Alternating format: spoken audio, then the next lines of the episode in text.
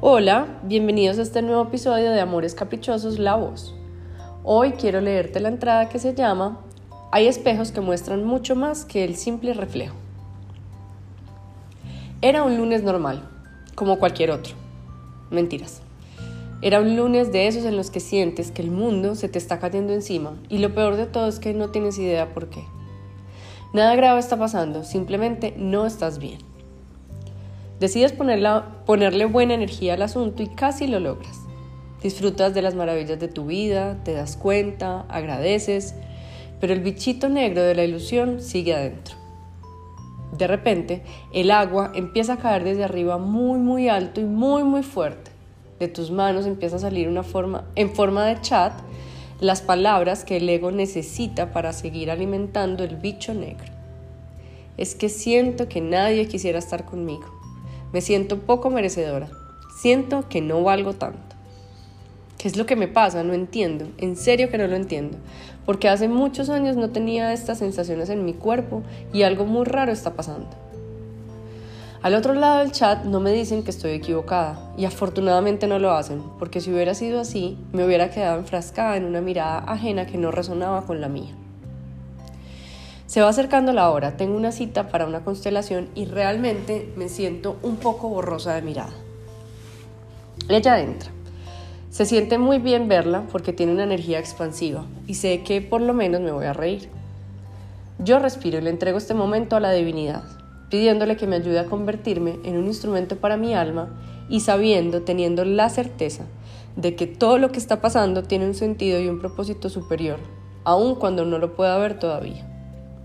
Ella empieza a hablar. Pero, ¿qué rayos está pasando? ¿Acaso está leyendo mis mensajes? ¿Ha estado metida en mi mente las últimas tres semanas? Porque está diciendo exactamente lo mismo que yo he estado sintiendo últimamente. Lo mismo. Ella cree sentir por su padre lo mismo que yo sentí por el mío por muchos años.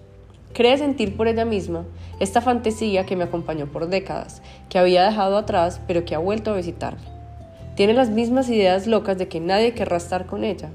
Está loca. ¿Cómo no van a querer estar con ella? Y justo ahí es donde me doy cuenta. Este espejo que tengo enfrente me está mostrando mucho más que un reflejo y es impresionante. Justo ahí empiezo a darme cuenta de lo ridículo de mis pensamientos e ideas, porque al verlo reflejado en ella pierde todo poder. Todo pasa al mismo tiempo. Me pregunto, ¿ella por qué dice eso?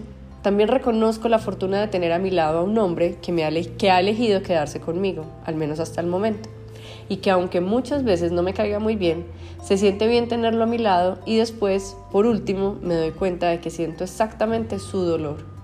Es un dolor que no tiene sentido y que me pregunto de dónde vendrá, dónde se habrá formado. Seguimos avanzando en su constelación hasta que se vuelve completamente claro cómo para ella no se trata de otra cosa diferente a un sentimiento adoptado. Eso que siente no es de ella. Eso que cree y ha construido en su mente por tantos años no le pertenece. Viene de atrás, muy atrás, de la primera mujer de su familia, al menos que sepamos, que se sintió abandonada, sola, poco merecedora de amor, insuficiente viene de ella y a ella se, lo devolveremos. Allí es donde la perdí. Al menos a la parte racional de su ser lo perdí, porque ella no entendió nada más. Pero al mirarla pude darme cuenta de que estaba hablando con su alma y para su alma estaba siendo completamente claro. Solo faltaba un último evento de la historia de su familia para que yo quedara completamente alucinada, porque era exactamente lo que había pasado en mi familia. No había tenido duda, pero ahora sí que lo tenía completamente claro.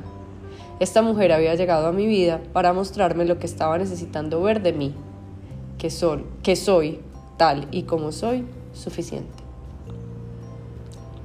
Bueno, con esto termino la entrada del blog que se llama Hay espejos que muestran mucho más que el mismo reflejo.